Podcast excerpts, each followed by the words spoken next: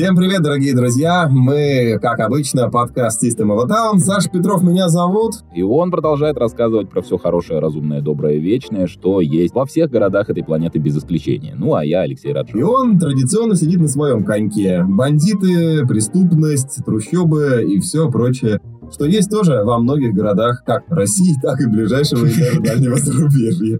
Сегодня будет много слов на букву «С». Сари, специи. Ну, а также самострой и санитария. Ну, а если быть более точным, ее отсутствие. Сегодня, друзья, мы разберем индийский Мумбай. Полетели.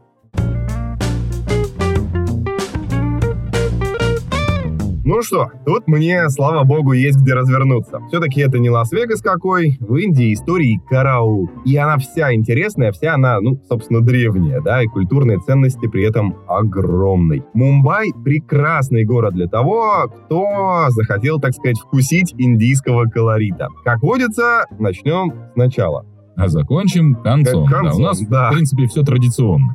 Находится он на западном побережье Индии. С названием, как всегда, в старых городах непросто. Мумба – это вроде как местная богиня. В честь нее город и назван. Типа какого-нибудь там Санкт-Петербурга или Сан-Франциско. Ну, религиозная этимология, она часто встречается. И тут бы и закончить, но нет. За один только 16 век встречается шесть разных вариантов названия этого дивного селения. Чаще всего метались между разными написаниями слова «Бомбей» и слова «Мумбай». Короче, происхождение названия спорное, как, в общем, и время возникновения нынешнего Мумбаи. Тут люди жили давно, и уже к третьему веку до нашей эры в регионе шла активная резня. Любимый способ культурного обмена в те времена. Тут самое важное. Сам Мумбай и его окрестности – это серия островов, но к 21 веку разделяющую их воду уже засыпали, так что массив суши остался по факту только один. А раньше, ну совсем раньше, на каждом острове был свой вождь. Потом уже объединились, конечно, в королевство, но хозяева земли менялись чуть ли не каждые 100-200 лет, и нужно сказать, что регион неспокойный. Я расскажу вам, как в этом неспокойном регионе решили как-то раз удивить весь мир. Замах при этом на рубль, а удар, как говорится, хотя даже не на копейку, нет, э, в этом-то и дело. Все копейки кончились, а удар так и не состоялся. Короче, они решили как-то лет так 10 назад построить свой зиккурат. Какую-нибудь такую башню, чтобы вот прям все обалдели. Понятное дело, кроме Эмиратов, э, потому что они с верхотуры Бурж-Халифы на всех смотрят сверху вниз. И хотя э, задуманная башня Индия, она была типа на 100 метров короче дубайской, но все ж таки это планировалось второе по высоте здание в мире. Причем сперва им предлагали, типа, ребята, давайте построим что-нибудь попроще, а? Ну, такое метров типа на 300. Не-не-не-не-не, нам, говорят, надо такое, чтобы это, китайцы вот прям реально офигели. Серьезно, дедушка Фрейд, кажется, был прав, потому что это, ну, откровенный такой замер фаллическими символами происходит. Не суть. Придумали они, значит, башню 700 с чертом метров высотой. Между прочим, сам Джорджо Армани пообещал поучаствовать в оформлении интерьеров этой вот будущей башни. Короче, в итоге, я реально, я в голос ржал с этого. Они собрали взносы, вырыли котлован и все. То есть у них вместо башни яма. Деньги по карманам, кстати, рассовали не все. Что-то там пайщикам вернули со словами «ну, пока так». Вообще, конечно, Мумбай — это город огромный. Ну, наверное, это ожидаемо от Индии. С населением в более чем 21 миллион человек он занимает первое место по численности населения в стране. И город это портовый. Порт Мумбай – это один из крупнейших по потоку товаров в мире. Через него проходит почти половина индийского импорта и экспорта. Вы поняли, да? Жизнь кипит почти 24 на 7. Часто для поддержания общественного порядка выставляются караульные, особенно в питейных заведениях. Но э, эти самые стражники, они могут быть и сами довольно сомнительные ребята, да, хотя бы попросту они могут спать на работе. А, ну это-то известная картина. Ну да, так что я лучше скажу про в целом такие впечатления. Индия — это уникальное место и очень интересное, но сразу надо понимать, в плане безопасности не Швейцария. Лучше везде передвигаться, либо с охраной, либо с местным гидом. И одно из первых, о чем этот самый гид вам расскажет, это кастовая система. она до сих пор жива. Это касается, понятное дело, всей Индии, но не стоит думать, якобы Мумбай, современный город и вообще все вот эти вот там варные, пережитых дремучей древности. Я вот как раз именно такие ощущения, знаешь, там кастовая система, слышу, сразу представляется какой-нибудь там 15 век. Нифига не изменилось. Если вам выпадало работать с индейцами, то вы могли наблюдать, например, такую картину, что дельные предложения от представителя какой-нибудь варны попроще вообще не берутся в расчет по определению. Потому что думать и предлагать — это не его задача. Официально, понятное дело, на бумаге этого нигде не сказано и не закреплено, но в любой индийской фирмочке все именно так и устроено. Ты шудра, ну, типа там, слуга или наемный рабочий, вот и не мешай тебе скажут, что нужно делать. Я читал «Дивный новый мир», и э, в, как раз в романе та же самая система описана в недалеком будущем. Тоже люди разделены там на категории, там, по-моему, альфа, бета, гамма, дельта и все прочее. Если там какой-нибудь дельта, вот его задача только дверь лифта открывать. Все, он даже тупенький, он не может э, ничего больше делать.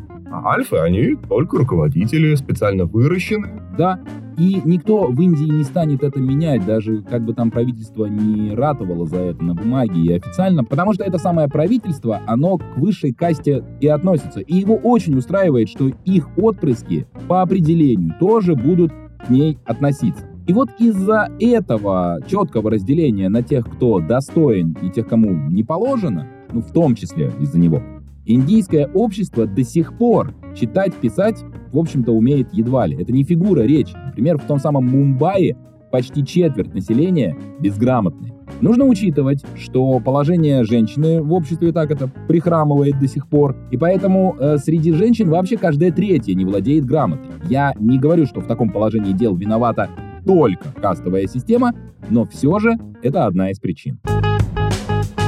Слушай, ну, нам в этой кастовой системе, слава богу, не жить. А вот посмотреть на это крайне любопытно. В конце концов, ты же не поедешь в Индию решать какие-то там мировые проблемы и уж точно не будешь освобождать несчастные низшие касты. Сдаю билет. Да. Для такого, для колорита, лучше отправляйтесь в район Дхоби-Гхат. Подожди, а, а от чего помогает? Будь здоров, да. А, но Дхоби... Господи, Дхоби-Гхат это такой район, и в э, Индии, где, как ты уже сказал, да, кастовая система, стирка одежды — это задача для каст ниши. И подобная работа считается грязной, и потому хобби-хат — это трущобы, не самые безопасные, говорил уже про это, но надо нанять гида, и пусть даже из тех, кто стоят на входе в район, они выцепляют там местных и предлагают свои услуги. В 99% случаев местные неплохо навариваются на таких экстрим-экскурсиях, и потому плохой пиар им не нужен. Вас безопасно проведут, посмотрите самое интересное, и также безопасно вас выведут. Ну, можете попробовать официальные экскурсии, не знаю. Там, может быть, еще автоматчика представят для верности, но получиться может наверняка дороже. И вы спросите, а нафига в такой район идти? Но, на мой взгляд, в этом самый колорит и есть. Вы нигде такого не увидите. Ну, все-таки глобализация стремительно стирает границы между культурами и народами. Так вот, тут как в историческом кино. Огромное количество специальных таких ванночек, чуть ли не из глины сделаны. И там народ красит, сушит, отбеливает, стирает, отжимает белье массово, всем кварталом. Это крайне любопытная, на мой взгляд, практика. Живут там, ну, уже обозначенные мною неграмотные бедняки, и неграмотность – одна из причин отвратительного сервиса в такси. Вот еще такой интересный момент. Понятное дело, неграмотность, да, наравне с наглостью, скажем так. Ваш извозчик может реально не знать, куда вас везет. Он просто может не понять, куда вам надо. Но он так хочет заработать, что он все равно согласится. А там видно будет, куда-нибудь приедет. Поэтому совет. Договаривайтесь обо всем на берегу, в том числе и о цене. Есть, понятное дело, просто ушлые хитрецы, они повозят вас кругами полчасика, высадят чуть ли не там же, где подобрали, за углом, слупят за это пачку рупий. А там вас будет поджидать его брат, который посочувствует, поругается на прежнего извозчика, подсокает языком, а потом провернет с вами ту же самую историю. В общем, да, садиться в кэп тут надо прям очень подготовлен. Лично я предпочитаю в чужих городах ходить тупо пешком, или перемещаться там каким-нибудь метро. И вот вы себе думаете, типа, ладно, найму себе рикшу, прокачусь с колоритом. Тут тоже без проблем не обойдется. В массе своей они такие же ушлые, хитрые, наглые и неграмотные, как таксисты. Но к тому же ко всему еще им запрещен въезд в центр. Их не пускают. Поэтому с ними стоит иметь дело только в двух случаях. Доехать до вокзала и просто ну, прокатиться ради культурного опыта. Вообще, не только с передвижениями по городу, но и самим городом вышла путаница. Мумбайцы не могут сойтись во мнении, где точно находится центр. Поэтому завели целых три места, отмеченные как центр, и они считаются нулевым километром. Один нулевее другого. Одно находится у фонтана Флора, другое у здания библиотеки Азиатского общества, и третье возле главпочта. Флору не советую. Фонтан фонтаном, кто в Петергофе бывал, того этим не удивить. Фонтан не фонтан. Да. Так называемые врата Индии, триумфальная арка по сути, тоже не впечатляет. Новодел. Я вот э, не признаю такие культурные ценности, которым сто лет. И вообще, многие почитают какой-нибудь там Шантарам, у них весь Мумбай будет пропитан романтикой и всем прочим, хотя толковые достопримечательности на самом деле крутые их еще надо поискать. Вот вокзал Виктория, мне кажется, вас удивит. Чистой воды викторианская готика в центре Индии. Есть еще очень удачные районы в целом, например, Кала-Года, где сосредоточено большое количество исторических и культурных объектов. То есть Леша, конечно, сейчас вам расскажет, что полгорода — это жалкие трущобы, но, во-первых, все-таки, наверное, не половина, а чуть поменьше, а во-вторых, ну, не ходите вы в трущобы.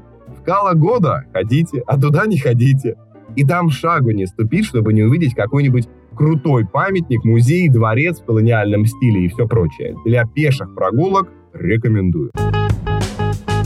С общественным транспортом беда. Более-менее, опять же, по индийским меркам, смогли наладить автобус. Но это если вам надо из каких-нибудь сумрачных пригородов добраться вот как раз до центральной части. В городе же давай, брат, справляйся сам, как хочешь. Те, которые ходят по самому Мумбаю, головная боль и вечный страх, потому что цифры тут на автобусах тоже местные, вот эти вот закорючкообразные. Кошмар вообще, невозможно разобрать. Что к чему, почем маршрутка и все прочее. Вот, вы не поймете этих цифр. Какая душегубка к вам на остановку подкатила, куда она держит путь, вообще что происходит. Все индийские боги разом с копом вам не объяснят. Более того, вы даже не спросите ни у кого, потому что на английском они, может быть, и говорят. Но индийский акцент — это исключительно специфическая штука. Разобрать почти ничего невозможно. Вы мало того, что ничего не поймете, вы не успеете ни у кого ничего спросить, потому что автобус не задерживается на остановке. Он вообще на ней едва тормозит. И э, выпр- запрыгивать в него приходится практически на ходу. Ну, благо, дверей нет. А вот выпрыгивать можно вообще где угодно, не обязательно на остановке. Ну и, э, конечно, вот такой еще момент. Э, в этом 20-миллионном городе пока еще практически нет метро. Его начали с пафосом помпезно строить в 2006 году. Потом уперлись в котлован от этого небоскреба. Такие, о, тут надо обратно зарывать. Да, практически так. Они выкопали одну ветку, и как бы пока все. Хотя грозились в 21 году как раз закончить, рассказывали сказки про 63 километра подземных тоннелей. В принципе, в 2014 году метрополитен таки открыли, но в очень сильно купированном виде. И ту ветку, которую прокопали из 12 станций, уже объявлено, что дальше рыть не собираются. Так сойдет. Тогда же, кстати, обещали запустить, ну, типа, речной трамвайчик или еще какую-то баржу, чтобы переправлять горожан по воде. Но пообещать пообещали, жениться не обязательно. Поэтому пока что этим видом перевозок занимаются частники. Ну и вы понимаете, да, как выглядят эти посудины и их шкиперы. Ну, кстати, с метро любопытно вышло. Несмотря на то, что там всегда битком, в толпе ходят, ну, вот как у нас, да, в переполненном автобусе, расталкивая окружающих мощным корпусом, кондукторы у нас такие, а у них это разносчики еды. Прямо в метро. И, соответственно, утомился ехать, проголодался. Пожалуйста, дорогой друг, вкуси, так сказать, замори червячка. Для дам есть при этом особенные вагоны. На полном серьезе. Женщинам предлагается ездить в только женских вагонах метро. Но именно предлагается, это не, не, не правило, это для их же сохранности и безопасности. Насчет сохранности дискуссионный вопрос, но я вот когда увидел, немного не понял сперва. Думал, заключенных там перевозят, потому что решетки на окнах, жандармы у дверей. Прикольно, конечно, но, наверное, не от хорошей жизни, да. Говорят, пристают на улицах к индийским женщинам. Хотя, хотя, есть альтернативное мнение. Что, они сами пристают? Да, бегают и пристают. Обычные вагоны народ набивается так, что чуть ли не вторым слоем там сверху людей кладут. И чтобы женщинам так не мучиться и не пробовать лишние позы до замужества, им более приятные условия создали. Ну а мужики пущай мучаются. В общем, такой вопрос дискуссионный. Но на самом деле, да, в этой толпе, будь то в метро, будь то на улице, где угодно, женщинам э, по факту некомфортно. Особенно женщинам европейского типажа. Их могут начать, ну, в буквальном смысле слова, щупать. Ну, так сказать, за интересные места. За плечо. В том числе за локоток. Здравствуйте, товарищи женщины. Пройдемте, уважаемая женщина. Но будет все не так вежливо на самом-то деле. Рецепт в этой ситуации один – поднять крик и хай на всю Ивановскую, и в массе своей вот эта толпа, она поддержит, так сказать, постарается раскусить, э, выявить рукастых, но иногда кричать бесполезно, если вы в безлюдных местах. Чтобы не оказаться там один на один с неприятностями, совет простой, но, к сожалению, его все-таки нужно озвучивать. Не соглашайтесь на настойчивые навязчивые предложения подвести, а вы, милые дамы, поверьте, будете их получать постоянно. Ну, это, откровенно говоря, универсальный совет. Да, да, да, да. И понятно, что 7 из 10 таких поездок, ну, прям какими-то большими неприятностями не закончатся. Но вот вам охота испытывать судьбу, серьезно. Тут настолько, кстати, остро стоит проблема с изнасилованиями, в Индии в смысле, что несколько лет назад по всей стране буквально ходили чуть ли не миллионные толпы протестующих и требовали от полиции как-то с этим что-то сделать. Вообще, мне кажется, вот это та же самая, ну или, по крайней мере, очень похожая история, что мы наблюдаем в Японии, скажем, да, и о которой в свое время тоже поговорим. Э, индусы до сих пор народ очень традиционный и представления о том, как себя нужно вести, они очень сильны. И тут приходит глобализация и начинают показывать в интернете полуголых девчонок, например. Полуголые девчонки зачастую прекрасны, к ним вопросов нет. Но у индуса, который с детства рос в довольно религиозных и таких традиционалистских да, условиях, у него возникает противоречие между тем, что у него в голове, и тем, что он видит. Это называется когнитивный диссонанс. Коллега, вы тоже ученый? В некотором роде, да. В общем, действительно, да. И выплескивается это все в каком-то забитом и истеричном человеке, который спонтанно и надрывно может начать свои подавленные как раз комплексы и желания вот реализовывать. Туда бы наших психологов отправить, ни одна диссертация была бы по этому вопросу. В общем, давайте я так скажу. Не берусь говорить, что там, в Индии, девчонкам или мальчишкам на 100% безопасно, но не всегда кажущиеся нам недопустимыми вещи происходят со зла. Иногда просто от того, что они не знают, как еще, например, привлечь внимание. В интернете показывают, что вот так можно. О, я по этому поводу вспомнил. Значит, в Мумбаи есть такой вид транспорта, называется sleeping bus. Это автобус с двуспальными полками. Туда ложишься, ну и дрыхнешь себе, пока едешь до места. Особенно если ехать долго или там ночной переезд предстоит. И если ты с кем-то, то еще ничего. Ну, легли валетиком и готово, да, нормально. А вот если человек путешествует один, то спишь на этой полке с незнакомцем. Ну и, конечно, может получиться, что это попадется пара МЖО. Я видел кино, которое точно так же начиналось. А все мы его видели. Ну ладно, Восток дело тонкое, конечно, но вы, друзья, имейте в виду. В Индии в целом и в Мумбаи в частности надо быть осторожным и понимать, что едете в страну довольно религиозную и традиционную. Слушайте, ну, обычно про всякую культуру мы говорим в таком положительном каком-то ключе, а вот в случае с э, Мумбаи, ну, я даже не знаю, как сказать. Наверное, если бы индийского кино не было, его стоило бы придумать, понимаете? На наше счастье все уже придумано до нас. И, кстати, придумано именно тут, э, в тогда еще Бомбее. Собственно, Болливуд, ну это типа бомбейский Голливуд, да. Большинство киностудий расположено здесь, и именно отсюда на весь мир гонят караваны вот этих кинофильмов, которые запросто нарушают законы физики, логики, здравого смысла. Условно, э, в Индии снимают, допустим, тысячу фильмов в год. Из них 30% — это доля Мумбаи. Тебе еще могут в кино предложить сняться. Знаешь, это, а вы точно продюсер? Да, но на самом деле, да, там такие чуваки есть. Они туристов вылавливают с такой более-менее сносной внешностью и говорят, мол, сыграешь у нас в эпизоде? Местная публика, ну, мне потом рассказывали, она очень любит, когда в кино иностранец. Сразу такое все солидное. А на что, интернациональное кино у вас? Как бы качество фильмов такое, что и прохожий сойдет. Главное, чтобы морда белая. Я сам не пробовал, но говорят не развод. Слушай, ну я про кино начал не просто так. А моя роль вот в нашем с тобой дуэте какова? Я тут посажен, э, чтобы про всяких пандосов рассказывать. Вот я тебе и расскажу. Жил-да был на свете такой Хаджи Мастан, и заработал он э, на контрабанде золотишка несметные богатства. И вот когда у него уже были все земные блага, он решил, что он еще и творец. А потому с 60-х годов оказывал своими капиталами, связями и, что еще хуже, идеями огромное влияние на Болливуд. На то время город был фактически поделен на три части и контролировался тремя очень важными дядями, среди которых был вот как раз этот Мастан. Сегодня в Индии эта практика, кстати, сохраняется. Влияние бандитского капитала на местный кинематограф до сих пор очень велико.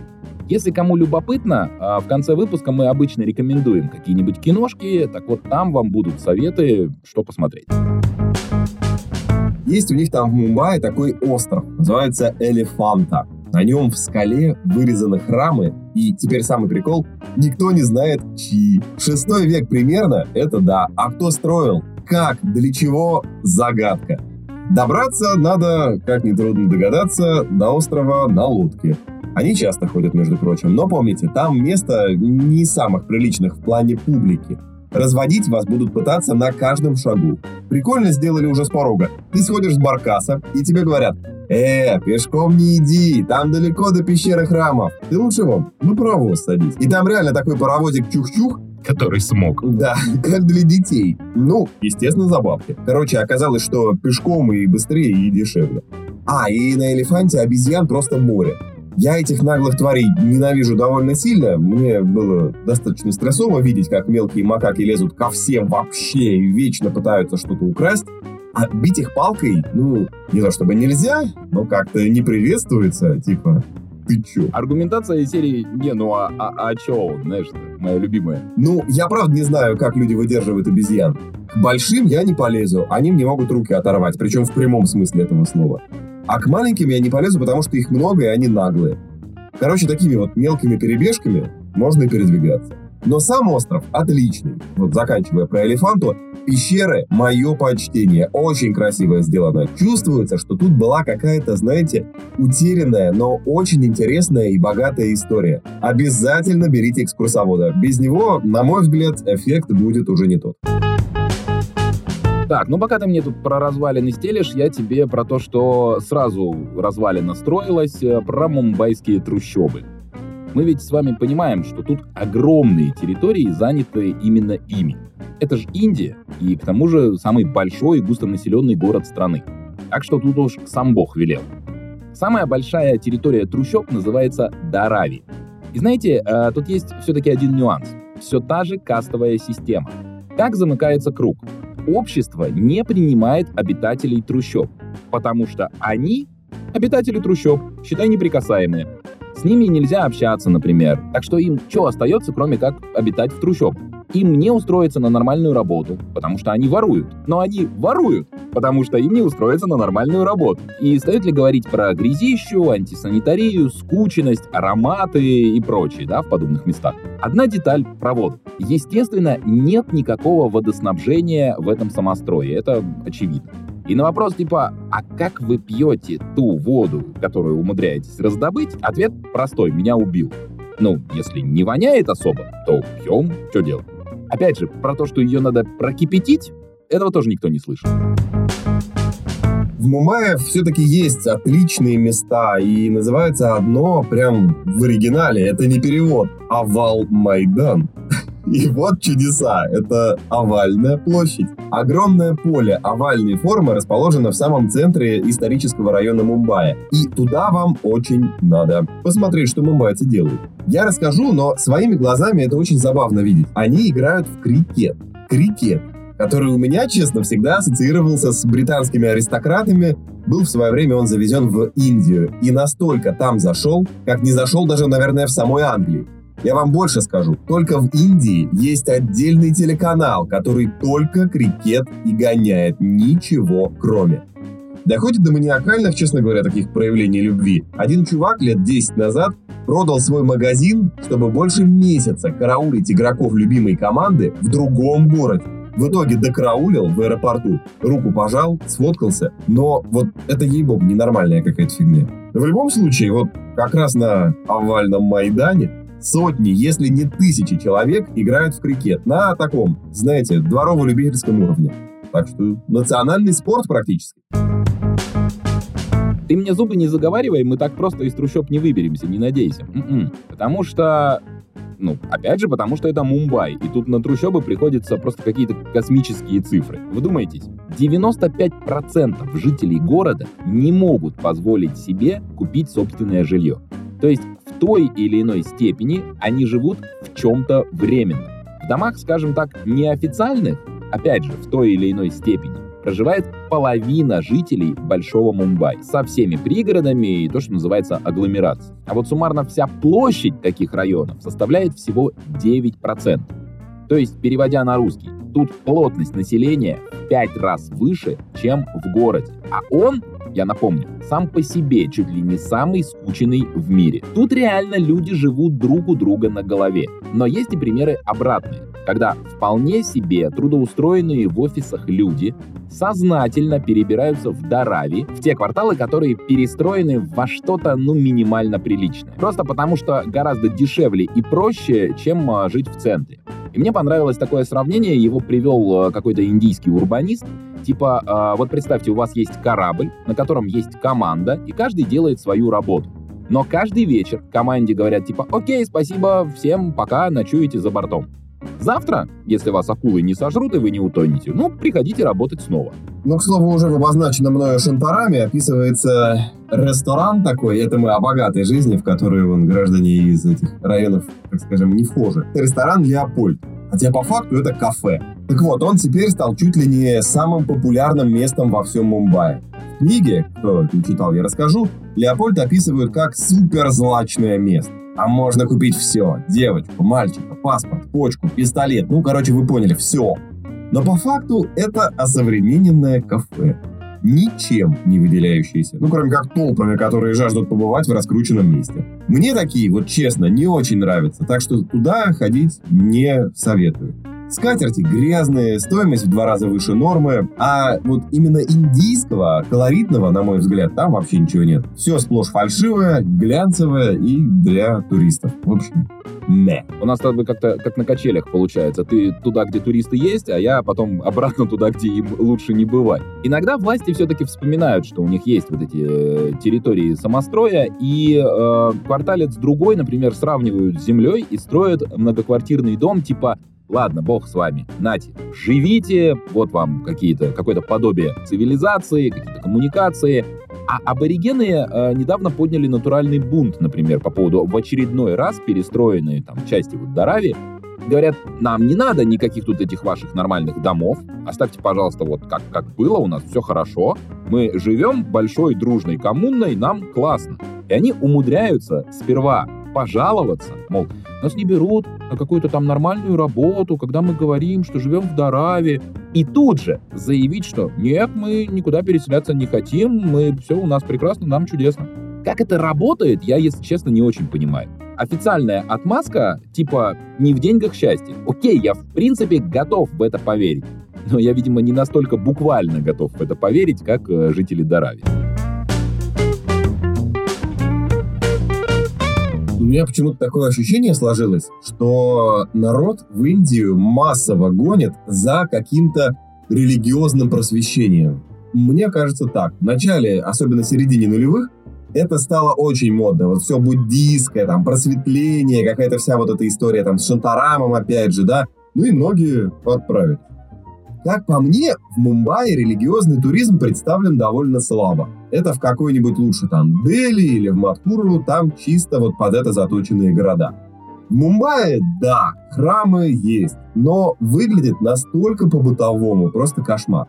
Значит, рассказываю. Храм может быть совсем крохотный. Перед входом сидит чувак на обычной табуретке. Перед ним стоит зеленый пластмассовый таз. В нем лилии лежат или лотосы, я сейчас не разбираюсь. В общем, вот он их продает. Их надо в храм занести, типа как у нас свечку поставить. Внутри храма несколько статуй божеств, но я видел четыре, а это считается еще много. И, в общем-то, все. То есть зашел, умолился, поставил лотос, ушел. По-деловому. Да, никаких тут медитативных практик, никакого познания себя, там, открытия чакр и всего прочего. У людей перерыв на ланч всего час. Ну, тут не до просветления, на работу пора, действительно. Ну вот да, в Индию мало кто едет э, с теми же целями, с которыми, там, скажем, в Турцию, в Египет или, там, не знаю, на Клязьму. Особенно на Клязьму. Особенно на Клязьму, да. Но все же, а если вы по ходу своих вот этих духовных поисков вдруг решили прибухнуть, то у вас могут возникнуть сложности. Вся Индия, окромя вот того самого пресловутого Гуа, борется с пьянством методами, а, которые нам прекрасно знакомы. Значит, запретить, раздавить бульдозерами, изъять и обложить налогами. То есть в итоге то, что есть дорого и мерзко, купить можно только в спецмагазинах и только в определенные часы.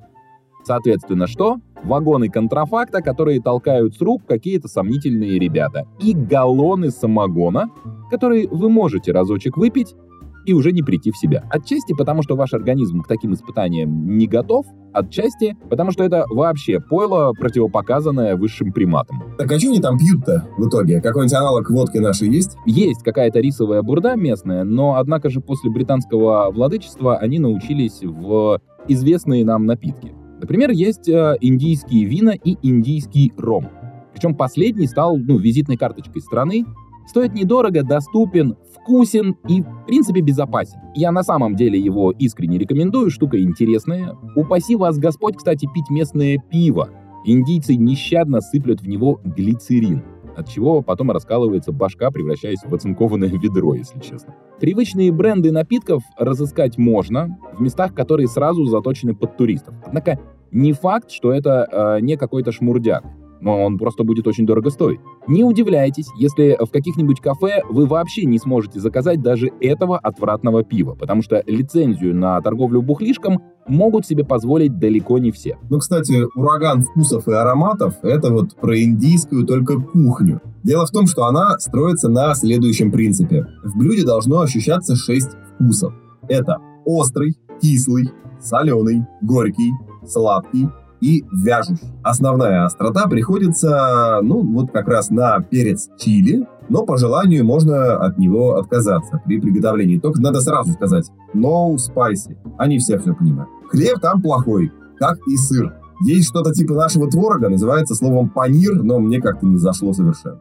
Вообще в Мумбаи считается кухня еще ничего, еще умеренная в Индии в целом нет какой-то единой, знаете, своей кухни. Ну, типа как у нас, что в Калининграде, что во Владивостоке, котлеты с пюрешкой тебе сделают примерно одинаково. Тут все зависит от штата региона, и вот как раз в Мумбаи кладут меньше специй. Но, к слову, говядину едят, да. Не везде, но купить можно без особых сложностей. Просто ну, надо знать места. Там обычно написано. И если у вас не полезут глаза на лоб от количества специй, то от какой-нибудь дизентерии или отравления вы не защищены ничуть. Грязище тут жуткое, улица моется только дождем, и только в сезон дождей, соответственно, а все остальное вообще не моется никогда. Поэтому идея перекусить абы где может обеспечить вам как минимум пару дней беготни от раковины до унитаза и обратно. Наверное, совет ни за что, ни при каких обстоятельствах даже не подходить к местной проточной воде, он излишний, правильно? Только бутылка воды, только покупная жидкость, но вот отследить на чем и из чего вам сварганили карри в каком-нибудь шалмане, вот это у вас не получится. Поэтому совет мой очевиден, да?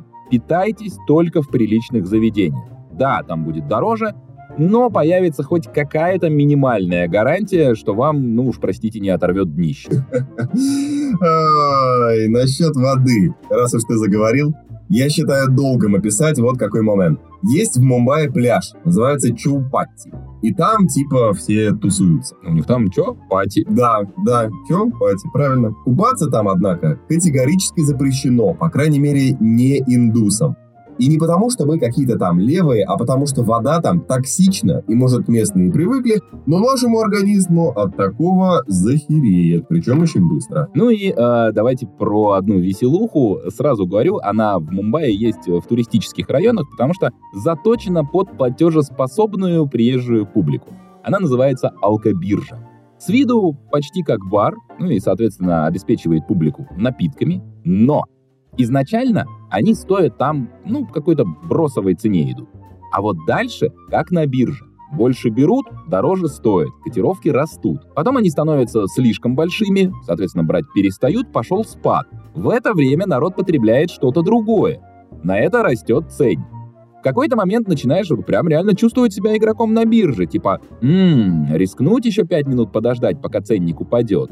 Или взять сейчас, чтобы никто не опередил и котировки опять не подскочили. Но при этом ты же уже не свеж, тебе же уже какой-то градус бродит, правильно? И соображаешь ты все хуже. Главное не допиться до стадии самый богатый, когда ты считаешь себя Уорреном Баффетом и готов, да, я беру на все! Вот это вот. В общем, это реально веселая игра, и выигрывают в ней, в общем-то, все. Проигравших нету. И очень весело наблюдать, как народ скапливается у входа еще до открытия, чтобы, знаешь, успеть ухватить побольше, вот прям чуть ли не по себестоимости. Короче, если бы мне в школе объяснили, как работают биржи, вот на таком вот примере, ну, авось я был бы сейчас каким-нибудь крутым брокером. Или спился бы окончательно. Ну, тоже не исключено, конечно, да. Так, друзья, ну и кино, как и обещали. Вот вам небольшой списочек того, что можно посмотреть, чтобы, так сказать, приобщиться к культуре Мумбаи, конкретно и Индии в целом. Из хорошего, хорошего в смысле положительного, конечно, однозначно миллионер из трущоб. Тут вам и миллионеры, и трущобы. И Оскары. И Оскары, да, и огромное количество разных э, жизненных ситуаций. Собственно, в этом, да, суть фильма, кто не смотрел, он там отвечает на вопросы, как у нас кто хочет стать миллионером. И на каждый вопрос ему подсказывает ответ какая-то история из жизни, которая демонстрируется, и он как бы, значит, отвечает. А снято все в Мумбаи, все увидите своими глазами. Если конкретно интересуетесь именно темной стороной города, то э, вот вам такая история. Еще с 70-х годов там стали снимать местную версию типа вестернов, таких криминальных боевиков. Если они назывались в Италии спагетти вестерн, то это карри вестерн. Карри вестерн, да, да-да-да. А есть, например, фильм «Стена». Он старенький, он подчеркнуто индийский. То есть там, как положено, два брата противостоят друг другу, один бандит, второй полицейский, а в конце все танцуют. Ну вот, классика. Но эту картину хвалил, между прочим, сам Дэнни Бойл, что, в общем-то, согласитесь, неплохая рекомендация. Говорят, сюжет основан на реальной истории помянутого уже сегодня Хаджи Мастана. Тема криминала в Мумбаи себя при этом не исчерпала. В 21 веке продолжают про это снимать. Например, гляньте картину э, «Черная пятница». И э, есть даже сериальчик, совсем уже свежачок, 18 -го года выпуска, называется «Сакральные игры». Тоже все о том же. Трущобы, криминал, наркотики, бандиты. Красота. Ну, вот такой вот он, индийский Мумбай. Уж не знаю, говорит наша привычная, дай бог там и встретимся. По ситуации, давайте так, по ситуации. Смотря какой бог, их там много. Конечно, и желательно в богатых районах. А так, конечно же, как всегда, благодарим вас за прослушивание. Обязательно мы с Сашей в следующий раз разберем какой-нибудь еще город. Ну а, а пока рекомендуем подписываться на нас во всех социальных сетях пользоваться всеми площадками, которые есть на свете, чтобы нас услышать. Ну и, как говорят в Мумбаи, альвида, то есть пока. Пока.